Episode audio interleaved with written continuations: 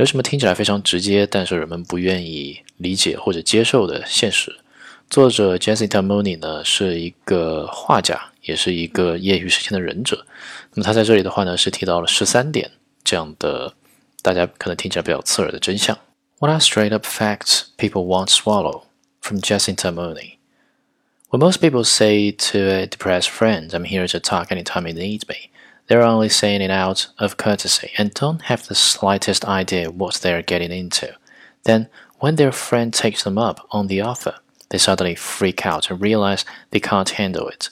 And if they're immature, they'll eventually start blaming their friends for not trying hard enough, looking for attention, or not wanting to get better. People with real talent, artistry, and integrity get overlooked all the time or made fun of because they are not loud, charismatic, rich, or in with popular groups of people. If you aren't comfortable with being alone, you probably shouldn't be in a relationship. The amount of people who cannot recognize emotionally abusive behavior in relationships is staggering. This is usually because they grew up in homes where such abuse was considered normal. People will always find ways to divide themselves into groups and fight each other.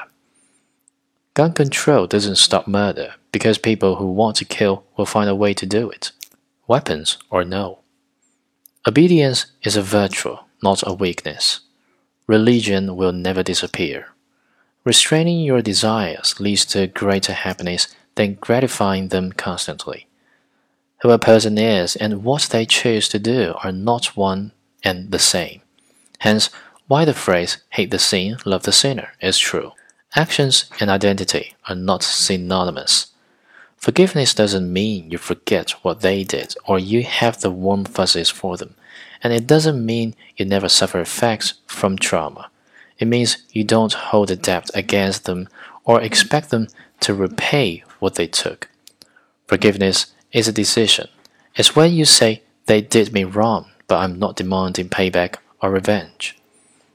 If you have even five true friends during your lifetime, you are truly blessed.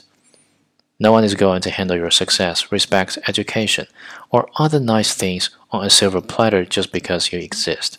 Hard work and competence is required to achieve anything, especially respect.